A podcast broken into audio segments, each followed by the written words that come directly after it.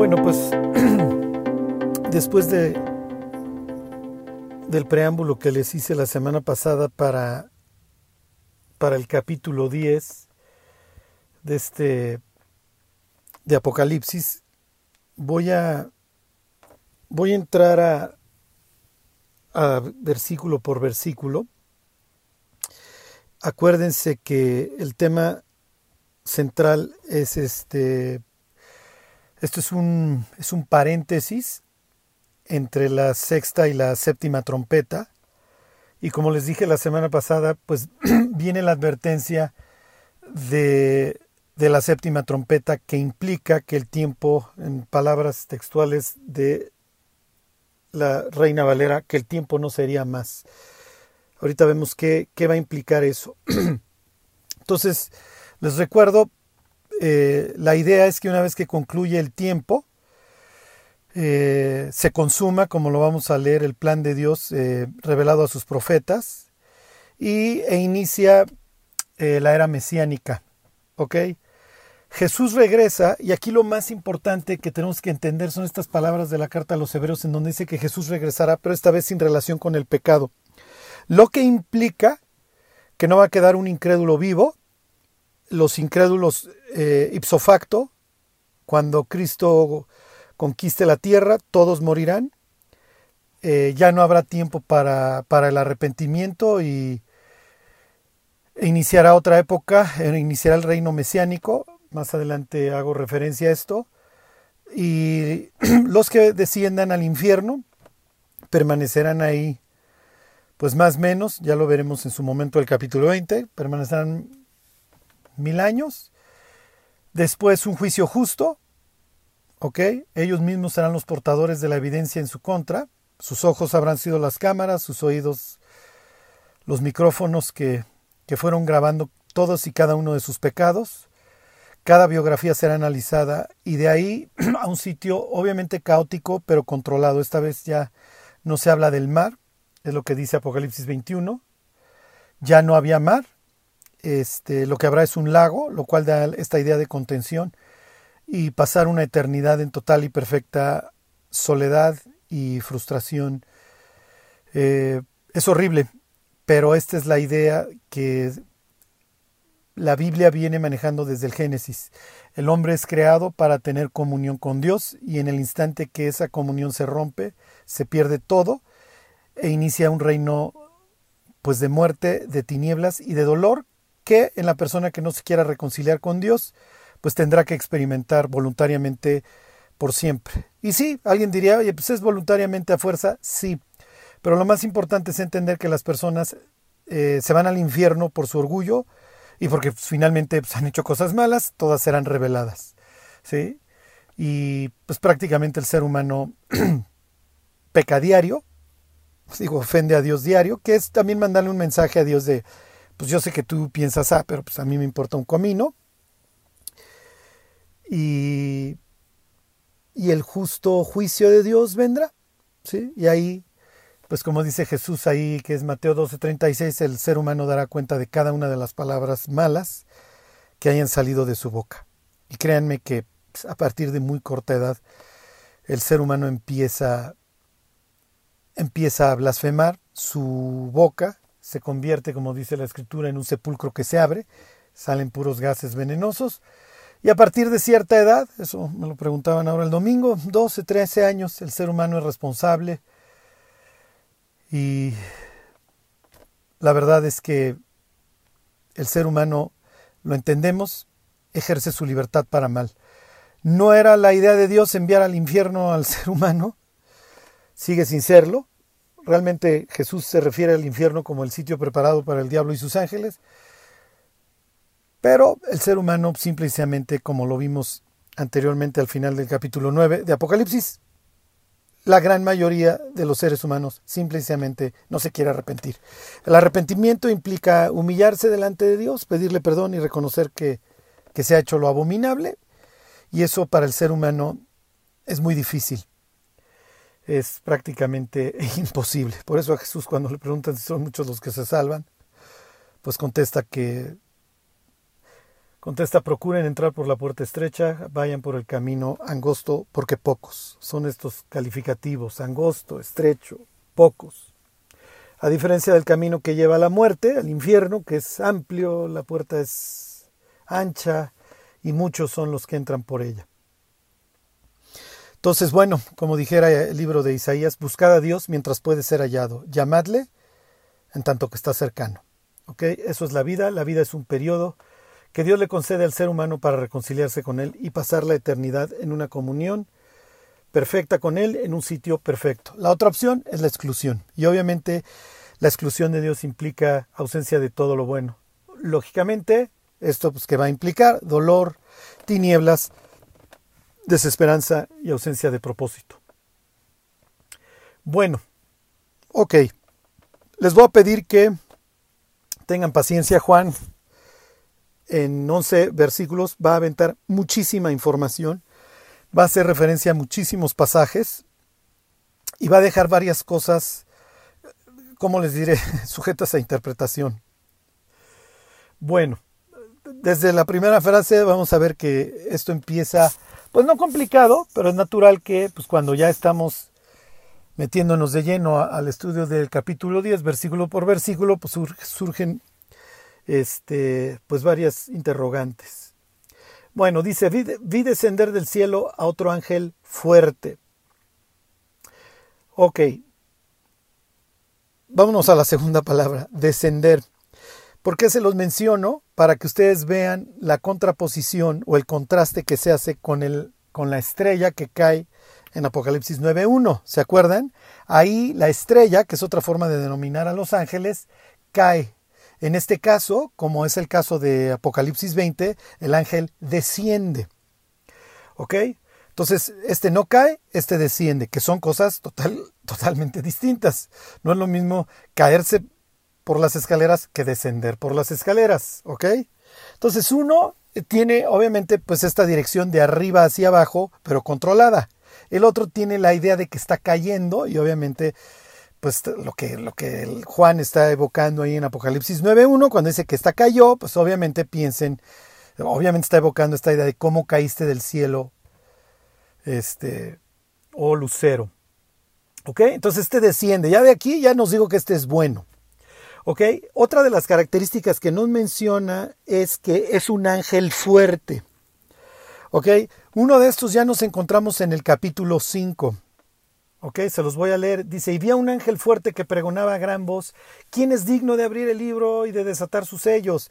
Entonces se acuerdan que capítulo 5 aparece esta escena del Consejo Divino, obviamente en el centro de la escena está el trono de Dios y Dios tiene en la mano un libro, este rollo con sus sellos escrito por por adelante y por atrás, y entonces pasa el ángel fuerte preguntando quién es digno, y entonces no se va a hallar a nadie, ni en el cielo, ni en la tierra digno, hasta que aparece Cristo, ¿ok? Y Cristo es el único digno de desatar sus sellos, ¿ok? Se acerca al trono y toma el libro, misma escena que ya había descrito Daniel en capítulo 7.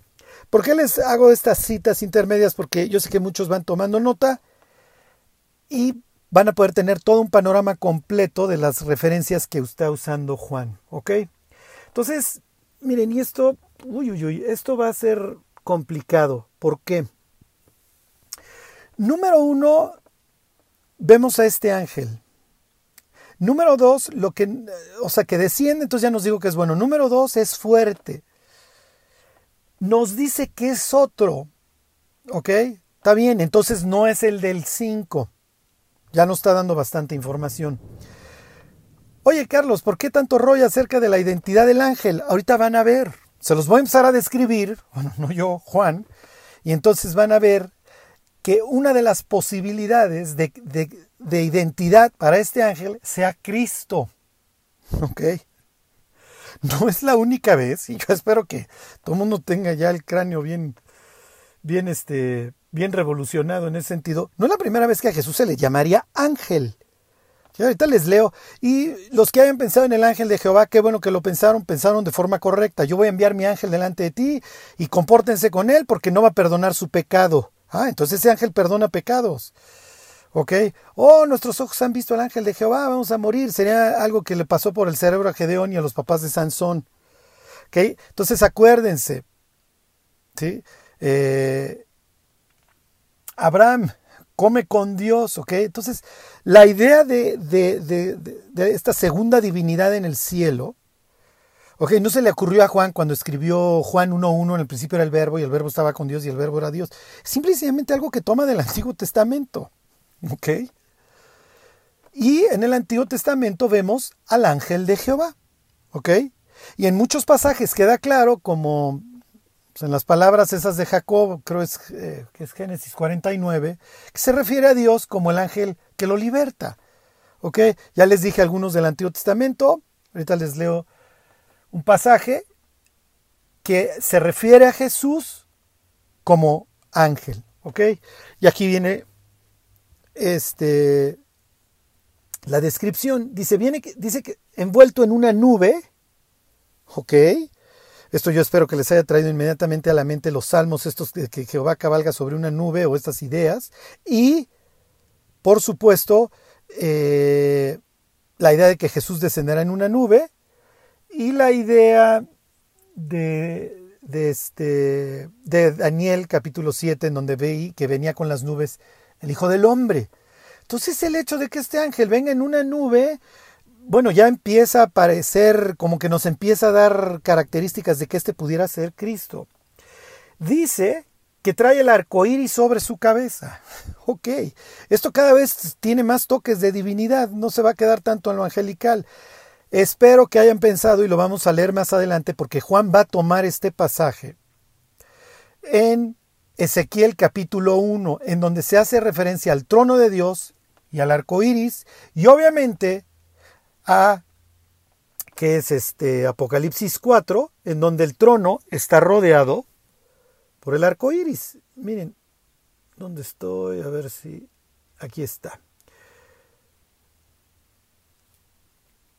Miren, se los leo. Los leo Ezequiel 1.28. Dice: Como parece el arco iris que está en las nubes el día que llueve, así era el parecer del resplandor alrededor. Entonces ya, cuando tiene esta visión celestial ahí junto al río Quebar, una de las cosas que ve es este, esta semejanza al arco iris y Apocalipsis 4.3. El aspecto del que estaba sentado era semejante a piedra de jaspe y de cornalina, y había alrededor del trono un arco iris semejante en aspecto a la esmeralda. Que entonces, la idea de, de Jesús en las nubes, en Daniel 7, en Mateo, si mal no recuerdo, 24. Luego la referencia al arco iris. Todo esto empieza, les digo, a dar señas de, de divinidad. ¿Ok? Y luego decía, dice, su rostro era como el sol y sus pies como columnas de fuego. O sea, todo indica a Cristo. ¿Ok? Eso estaría. Eso sería una referencia a Apocalipsis 1. Ok, miren, se los voy a leer. Espérenme, déjenme agarrar mi Biblia. Ok, entonces, ¿dónde estoy? Dice, dice, su cabeza y sus cabellos, le estoy leyendo Apocalipsis 1.14, eran blancos como blanca lana, es otra referencia al anciano de días en el libro de Daniel, como nieve, sus ojos como llama de fuego, y sus pies semejantes al bronce bruñido, refulgente, como en un horno. ¿Ok?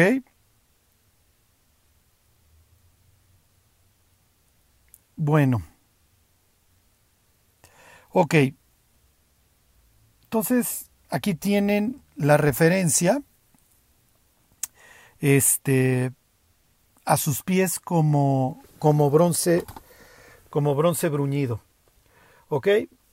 Este, entonces, como les digo, todo esto pues se parece bastante a, a Cristo. Les quiero nada más buscar otra referencia al rostro Uy, uy, uy. Este. Y su rostro era como el sol. Ahorita se los busco. Porque mi. Este. Mi computadora no está este. Ay, ay, ay. Espérenme un segundo. Ok, Apocalipsis 1.16. Tenía en su diestra siete estrellas, de su boca sale una espada aguda de dos filos y su rostro era como el sol cuando resplandece en su fuerza. Ok, me estaba faltando este. Bueno, entonces, este, ya no lo describió Juan. Es un ángel fuerte, envuelto en una nube. Ok, esto ya, ya no se queda en el plano angelical, esto del envoltorio en la nube. El arco iris no se queda en plano angelical. El rostro como el sol, eso hace referencia a Cristo en Apocalipsis 1.16. Y sus pies como columnas de fuego, es una, sería una referencia también a Jesús en Apocalipsis 1, el 14. Ok, bueno. Les leo, esto es este Hechos capítulo 7 en donde Esteban está contando acerca del éxodo. ¿Ok? Y se los voy a, a buscar. Fíjense.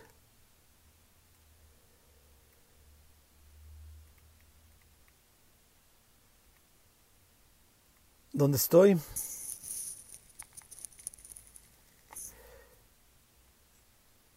Dice, ay, no es posible, porque este...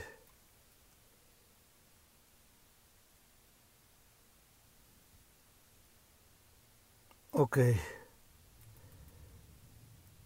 Aquí estoy. Es este, este Hechos capítulo 7, versículo 30. Dice, pasados 40 años, un ángel se le apareció en el desierto del monte Sinaí en llama de fuego de una zarza. Entonces aquí Esteban no va a hacer referencia al ángel de Jehová, va a hacer referencia simple y sencillamente al ángel. ¿Ok? Y acuérdense que en este pasaje, este es este, ahí Éxodo, si mal no recuerdo, Éxodo 4, se, la, la, idea de cuando Dios, cuando Dios lo llama a Moisés en la zarza, se confunde uno quién está hablando, Jehová o el ángel de Jehová. ¿Ok? Este, entonces dice, versículo 31, entonces Moisés mirándose maravilló de la visión y acercándose para observar, vino a él la voz del Señor. ¿Ok? Y entonces, bueno, ya quita eh, tu calzado, etcétera, etcétera. ¿Ok?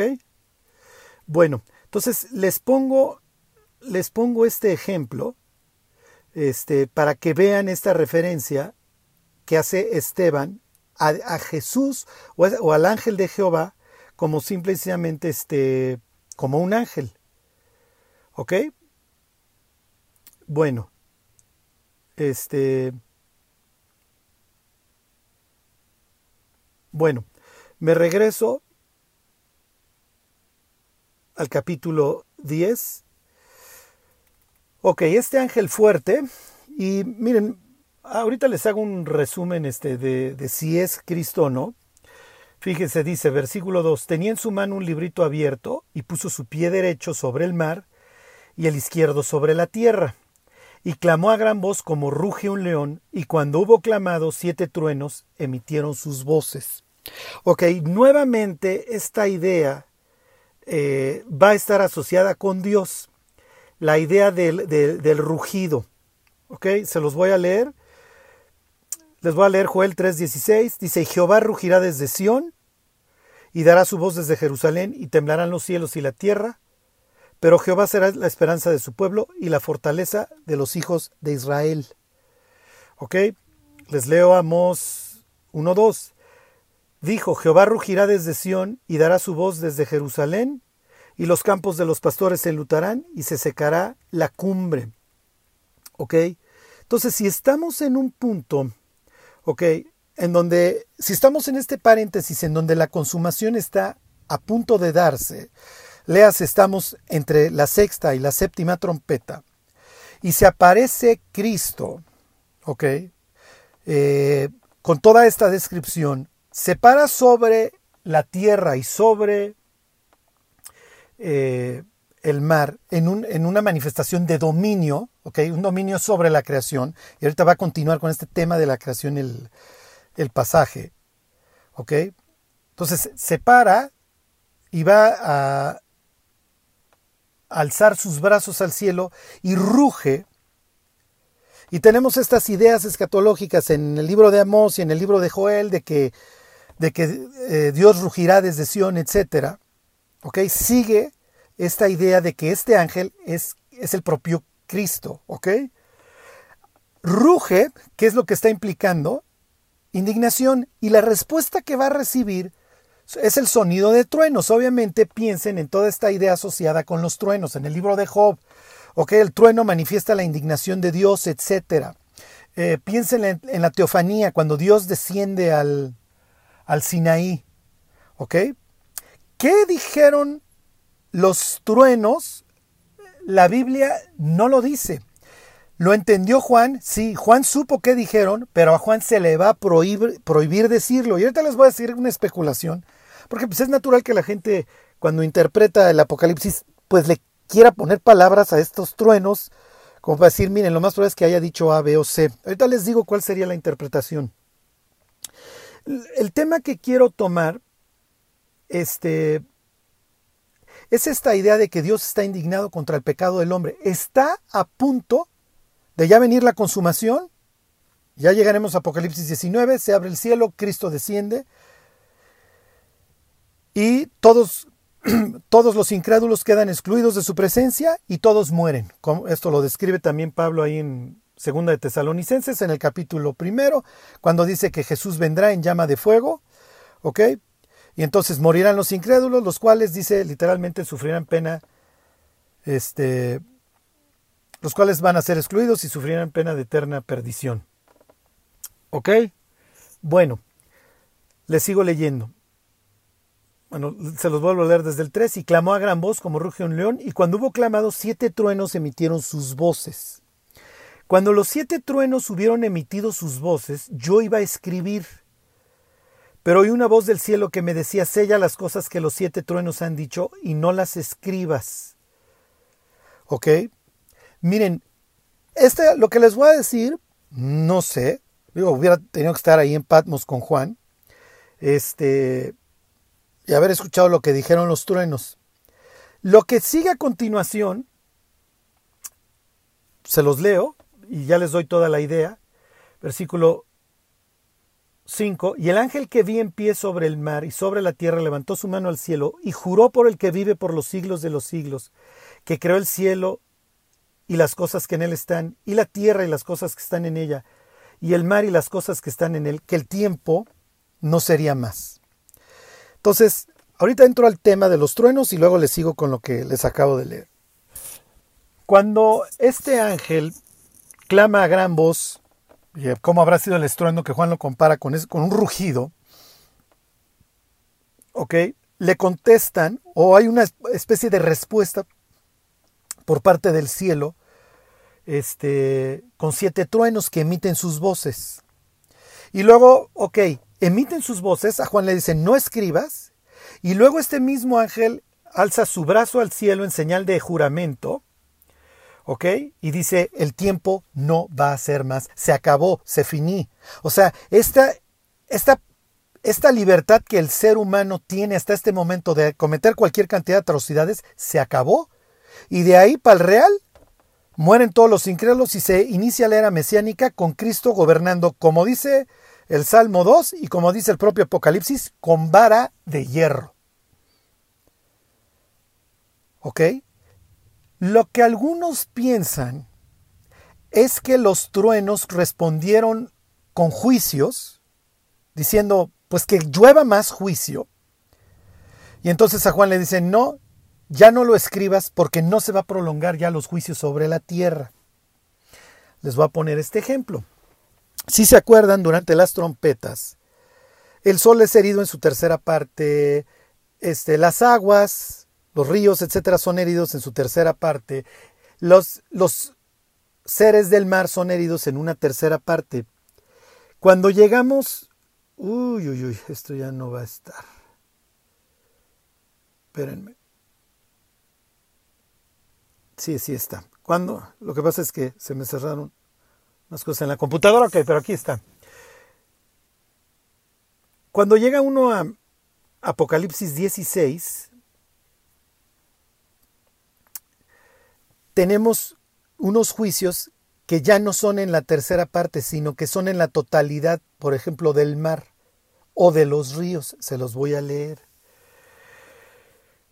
Está hablando de otro set de, de otro de juicios.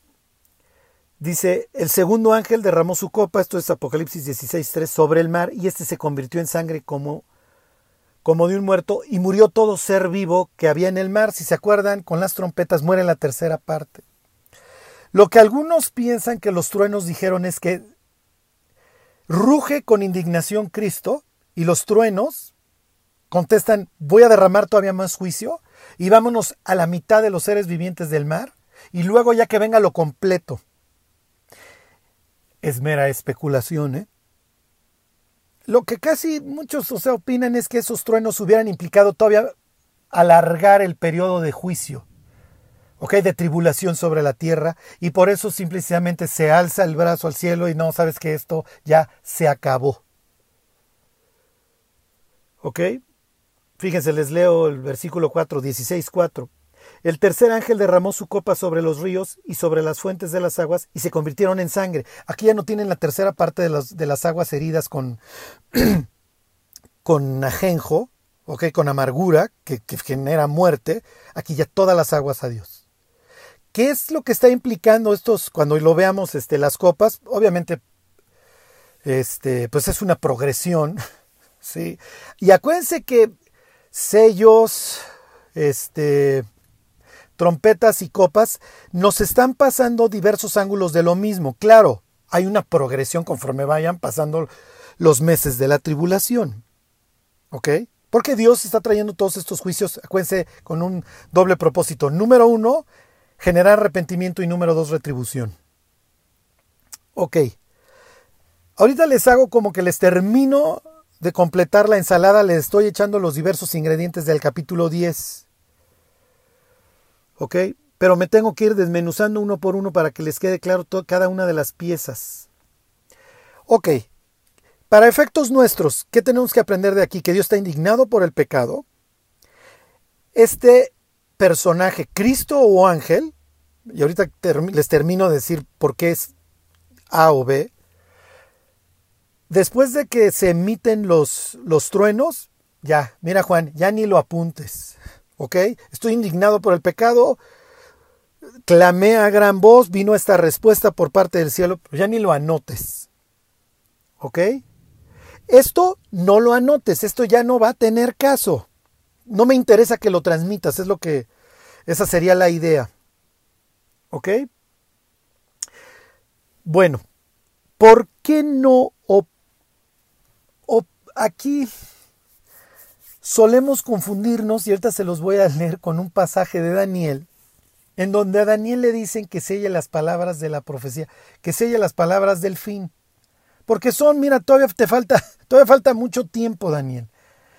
A Juan le van a decir lo contrario. ¿Sabes qué? Tú sí ve y publica. Lo único que a Juan le van a decir, mira, esto ya ni lo menciones, esto ya no tiene caso que ni lo escribas, es lo que contestaron los truenos. Pero todo lo demás, Juan, escribe lo que ves, todo, y envíalo a las siete iglesias que están en Asia. Y más adelante, ahorita en el capítulo, le van a decir, mira, te entrego también esto, y por favor, es necesario que sigas profetizando. ¿Ok? Y aquí hago un paréntesis con esta idea. Lo único que a Juan le dicen, nada más lo de los truenos. Lo demás, quiero que todo lo publiques, Juan. Y la idea aquí es en algún momento se acaba el tiempo. Ya, viene Cristo e inicia una nueva era. Hasta entonces, la responsabilidad de Juan y de cada uno de nosotros es predicar a Cristo. Por varias razones. Pero les voy a decir actualmente cuál es la más importante. Porque le da sentido a nuestra vida en medio de un mundo desquiciado. Muchísimas iglesias dejaron de predicar el Evangelio. Y el Evangelio pues, son buenas noticias. ¿Cuáles buenas noticias? Que no te tienes que ir a freír al infierno. Digo, para empezar, y perdónenme que lo diga tal cual, pues si una iglesia no va a predicar el infierno, entonces ¿qué predica? ¿Para qué quiere un Salvador? Pues comamos y bebamos. Y eso hace que la cruz pierde el sentido de la justicia de Dios, porque pues, entonces ¿para qué se subió Cristo a una cruz? Si no fue para recibir la ira de Dios. O sea, lo que sucedió en el Gólgota no fue, ay, es que los judíos eran regachos, o, o los romanos eran regachos, o toda la humanidad es regacha. No, el que sujetó a padecimiento a Cristo en la cruz fue Dios, es lo que dice Isaías 53, 10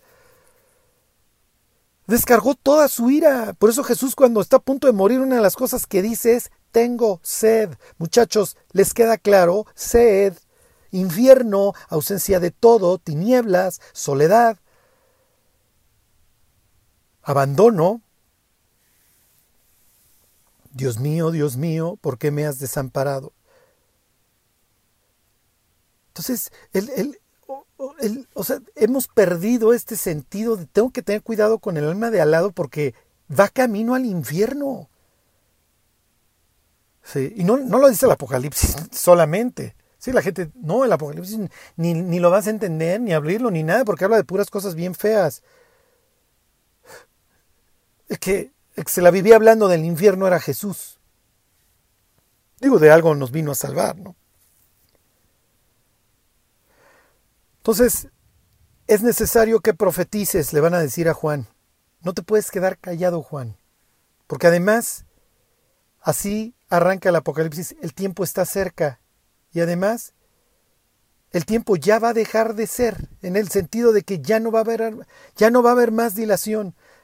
La ilusión del papá de Juan el Bautista de Zacarías de poder adorar a Dios sin miedo se va a cumplir. Pero para poder adorar a Dios sin miedo, se tienen que morir todos los incrédulos.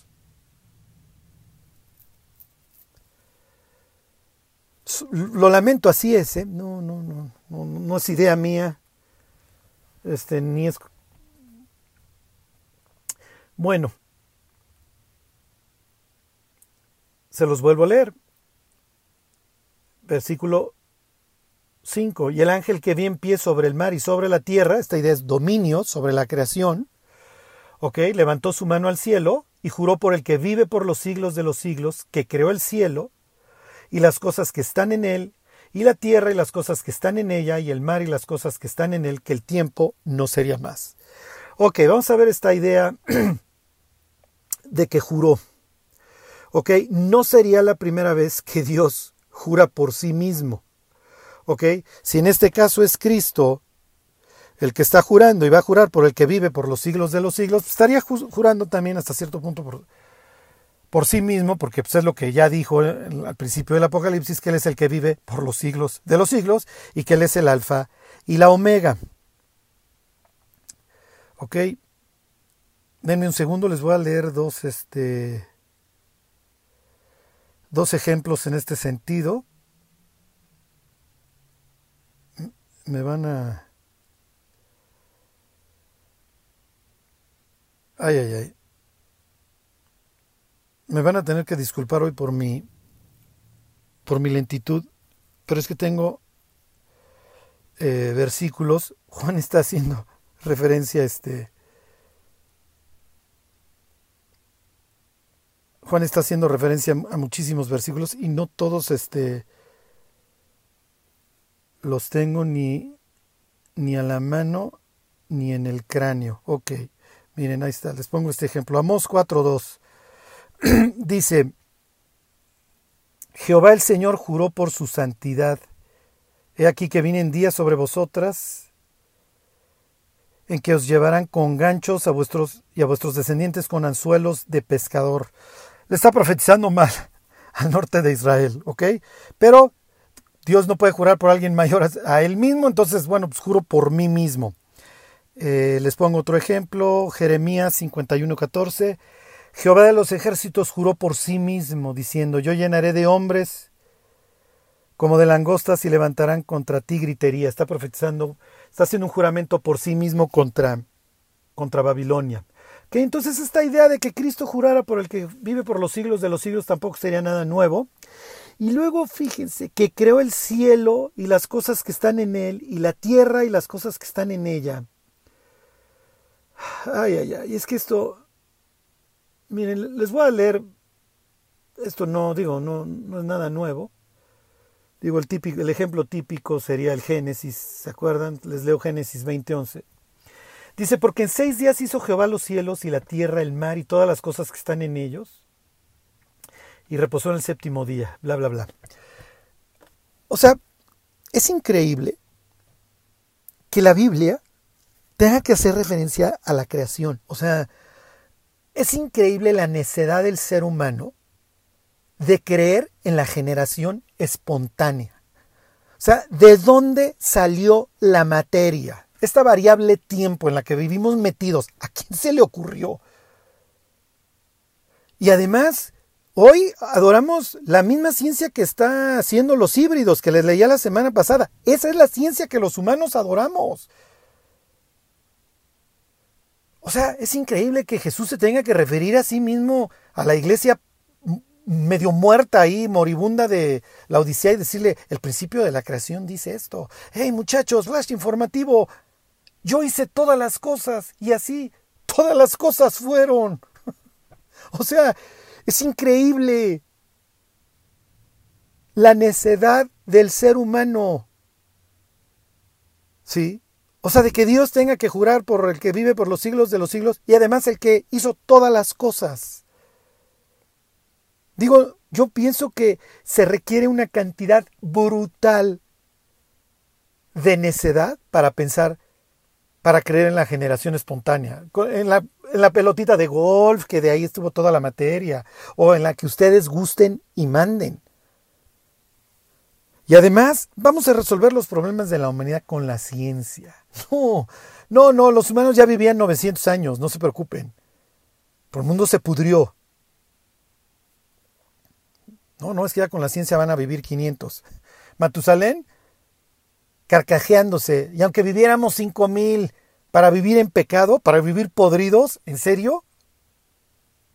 Pero la humanidad todavía no se ha dado cuenta de que el pecado la ha destruido.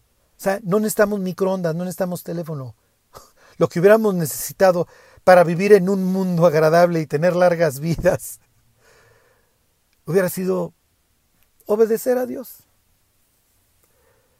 Pero, pues si esa es la opción, el ser humano dice, no, ¿sabes qué? Prefiero creer en cualquier cosa, en los ovnis, en que nos hicieron los marcianos, en, en la generación espontánea, en lo que tú quieras que la otra opción es encontrarme con un juez justo. Fíjense, les leo, pues, tú solo, este es Nehemías 9:6, tú solo eres Jehová. Tú hiciste los cielos y los cielos de los cielos con todo su ejército, la tierra y todo lo que está en ella, los mares y todo lo que hay en ellos. Tú vivificas todas estas cosas y los ejércitos de los cielos te adoran. Sí, los ejércitos de los cielos, los ángeles que le permanecieron fieles y algún otro ser humano despistado. De ahí el resto tapando el sol con un dedo. Fíjense, la creación, Salmo 69, 34. Alábenle los cielos y la tierra, los mares y todo lo que se mueve en ellos. Bueno, Fíjense, el cual hizo, Salmo 146, 6, el cual hizo los cielos y la tierra, el mar y todo lo que en ellos hay, que guarda verdad para siempre. Pero bueno, tenemos a esta humanidad que prefiere creer en cualquier cosa. Sí. Y constantemente, esto es ridículo, pero bueno, obviamente se le está hablando a, pues obviamente a una generación incrédula y atea como la nuestra, a la que hay que recordarle que, pues mira, la tierra en la que estás pisando, mi cuate, pues a alguien se le ocurrió. Y esa tierra pues produce mangos y nopales para que puedas comer. No es, o sea, no, no, no es casualidad, ok, que haya una relación entre lo que la tierra produce y tu estómago. Pero bueno, siempre eso, la madre naturaleza o la evolución que pues, se les ocurrió hacer el hígado que pudiera digerir las, las vitaminas que están dentro del mango. Pero bueno, es ridículo, esa es la humanidad ridícula en la que, en la que hoy vivimos, patética. ya los calificativos que, que, ustedes quieran, perdida, extraviada, este, necia, lo que ustedes quieran. Ok. Se los vuelvo a leer, el 16, Apocalipsis, y juró por el que vive por los siglos de los siglos, que creó el cielo y las cosas que están en él, y la tierra y las cosas que están en ella, y el mar y las cosas que están en él, que el tiempo no sería más. Ok, Jesús le dice a sus hermanos, ¿se acuerdan Juan 7? Vuestro, vuestro tiempo siempre está presto. Si yo todavía no subo a Jerusalén, mi tiempo no se ha cumplido. Jesús tiene claro cuándo va a morir. Okay, esto no, no, no, se le ocurrió a Jesús este, cuando tenía 12 años. Esto era un plan que tenía varios siglos atrás. Pero le dice a sus hermanos, pero ustedes pueden morir cualquier día. Y aquí lo que está diciendo el ángel es, ya no es que te vayas a morir cualquier día. Seguro, esto ya está a nada de acabarse. Y ya no hay para atrás. Una vez que el séptimo ángel toque la trompeta, se abre el cielo, Cristo desciende y todos los incrédulos van al infierno. ¿No es su destino final? Ahí aguardarán el juicio, después van a ser extraídos para presentarse desnudos delante de Dios con toda su vergüenza y luego irán, como dice el libro de Daniel, exactamente a un lugar de vergüenza y confusión perpetua, porque su última memoria será haber visto a Dios sentado en su trono, haber visto todas esas escenas en su biografía en donde meditaron acerca de si era o no bueno, arrepentirse, hicieron un análisis costo-beneficio y prefirieron lo que sea, el dinero, el pecado, la gloria de los hombres, lo que haya sido. Pero bueno, estas decisiones están grabadas en la mente de cada uno de los seres humanos que ese día serán juzgados. Ok. Les voy a leer este versículo 16 de, de Apocalipsis en otras... ¿Qué implica esta idea de que el tiempo no sería más? Fíjense. Les voy a leer la, Biblia de las Américas. Dice, y juró por el que vive por los siglos de los siglos, quien creó el cielo y las cosas que en él hay, la tierra y las cosas que en ella hay, el mar y las cosas que en él hay, que ya no habrá dilación. Que ya, ya no se va a tardar. Pues, pues es natural, durante la tribulación, pues, todos los creyentes ya quieren que esto acabe. ¿Ok? Los mártires están debajo del altar clamando ¿Hasta cuándo, Señor Santo y verdadero, no juzgas y venga nuestra sangre? Etcétera, etcétera, ¿ok? Entonces es natural. Y aquí viene, en este paréntesis, viene la advertencia. Este ángel alza su brazo y dice, ya se acabó. Es una especie de, ya se rompió la liga. El Señor no retarda su promesa. Algunos piensan que se está tardando pero es paciente para con todos, no queriendo que nadie perezca, sino que todos procedan al arrepentimiento, pues ya, se acabó. Se estiró la liga lo más y el tiempo no va a ser, ya, se acabó, ya no me voy a tardar, sería la expresión, ya no habrá dilación. Eh, miren, les leo la nueva Biblia de las Américas, la expresión es que ya no habrá más demora. Les leo la nueva versión internacional, fíjense, esta dice, y dijo, el tiempo ha terminado. ¿Ok? Esa es la idea. Pienso que estas palabras pues son como que dan perfectamente lo, lo que está, lo que, lo que quiere transmitir Juan. ¿Ok? Este, se acabó. Se finí, ya, tan tan. Ya este daño que la humanidad está generando, olvídense ecológicos, unos a otros, se acabó. ¿Ok? Más adelante, cuando veamos capítulo 17 y 18, vamos a ver una descripción del mundo como lo ve Dios, En una total y perfecta putrefacción en todos sentidos, espiritual, obviamente, este, económica y social. En todos sentidos la humanidad ya está total y perfectamente podrida. Y eso es hasta cierto punto lo que está informando este capítulo 10. Claro que no hemos llegado ahí, y alguien que todavía le, le, tiene como que fe al mundo, oye, pero es que yo no veo las cosas tan mal. Bueno, y acuérdense, los noticieros no nos van a decir las atrocidades que en el mundo hoy se están, se están haciendo, por una simple y sencilla razón. Porque muchas gentes empezarían a buscar a Dios.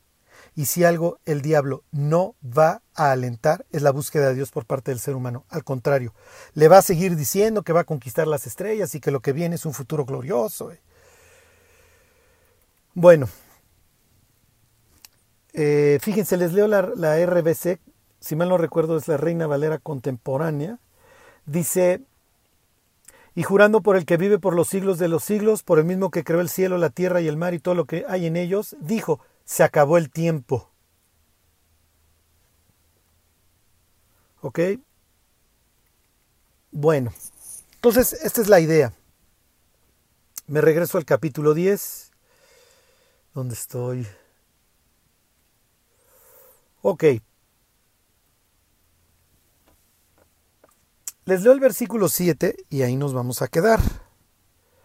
Dice, sino que en los días de la voz del séptimo ángel, cuando él comience a tocar la trompeta, el misterio de Dios se consumará, como él lo anunció a sus siervos, los profetas.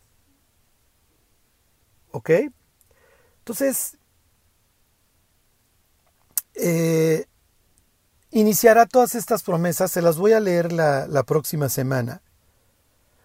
Pero les voy a leer este pasaje, si se dan cuenta, pues sí es de mis favoritos, por una simple y sencilla razón, porque muestra la idea mesiánica, qué es lo que esperaba un judío antiguo del Mesías. ¿Ok? Si tú le hubieras preguntado a un judío en la época de Cristo, ¿qué esperas tú del Mesías? No está esperando honestamente un carpintero que viene de Nazaret y que tiene doce discípulos, pescadores, eh, político corrupto como en Mateo, este, celote, como es Simón, no, no es lo que, lo que hay en su mente, es, se los voy a leer, este, es esto. Fíjense, está Zacarías, el papá de Juan el Bautista. Piensen, es el día de, su circuncisión, piensen que lo está cargando, que está cargando a su hijo. Digo, no pudiera estar más orgulloso de su hijo, su hijo es el enviado del Señor que va a anunciar la llegada del Mesías, que va a ser lleno del Espíritu Santo, el tema central en los libros de Lucas, desde, desde su nacimiento, bueno, desde el vientre. Y esto es, esta es la idea mesiánica. Y esto, ¿por qué se los leo? Porque el misterio que se va a consumar, que es el que le anunció a sus siervos los profetas, se traduce en estas ideas mesiánicas que tiene Zacarías. Se los voy a leer. Dice, bendito el Señor, esto es este, Lucas 1.67, bendito el Señor Dios de Israel que ha visitado y redimido a su pueblo. Esta idea de visitar es que lo vino a buscar y lo vino a redimir de qué? De toda su esclavitud, de su dolor, de lo que ustedes quieran. Obviamente implica la bota romana y las malas circunstancias. Dice, y nos levantó un poderoso Salvador en la casa de David, su siervo. Ya vamos a tener un rey justo para variar. Como habló por boca de sus santos profetas, ahí lo tienen, misma idea de Juan en el Apocalipsis 10, que fueron desde el principio, bueno, que andaban diciendo o que andaban prometiendo estos profetas lo siguiente salvación de nuestros enemigos y de la mano de todos los que nos aborrecieron. ¿Ok? Por eso es que mueren todos los incrédulos en el instante que Jesús regresa. Eso está en la mente de Zacarías y obviamente de Juan. Para hacer misericordia con nuestros padres y acordarse de su santo pacto. ¿Sí? Abraham, te voy a dar toda esta tierra y se van a multiplicar como las estrellas y como la arena del mar y vas a tener paz y etcétera, ¿ok? Dice del juramento que hizo Abraham, nuestro padre, que nos había de conceder que, aquí viene esta idea de paz, librados de nuestros enemigos sin temor le serviríamos. En santidad vamos a ser perfectos y en justicia delante de él todos nuestros días, una eternidad. Dijera David, ciertamente el bien y la misericordia me seguirán todos los días de mi vida y en la casa del Señor moraré por largos días. Es la misma idea, todos nuestros días. Y luego ya tú le dices a Juan, vas a anunciar la llegada del Mesías, etcétera, etcétera, y vas a hacer volver el corazón de los padres a los hijos, etcétera. Entonces, El tiempo ya no va a ser más esta idea de indignación, por eso el rugido, la respuesta con truenos, el juramento ya se acabó. Y díganle a la humanidad que en el instante que suene la séptima trompeta ya se acabó ese proyecto e inicia la era mesiánica. A Jesús gobernando, ahí les dejo de tarea que lean, oye, ¿cómo es la era mesiánica? Leanse Zacarías 14.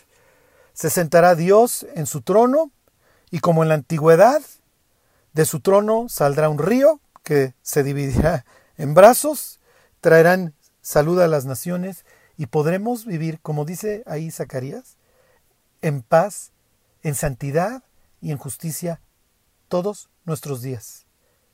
Podremos vivir sin cartera, sin llaves, sin identificación, sin otras muchas cosas, ya saben a qué me estoy refiriendo.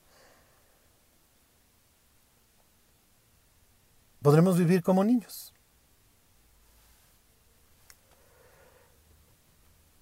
Seremos sabios y seremos justos y brillaremos como las estrellas a perpetua eternidad, como debió de haber sido. Es lo que dice Daniel, que los entendidos y los que enseñan la justicia a la multitud, como estrellas, y no necesitamos ser este Charles Spurgeon, ¿eh? Necesitamos hacer aquello a lo que Dios nos llamó. Nada más, nada menos. Que Dios los bendiga.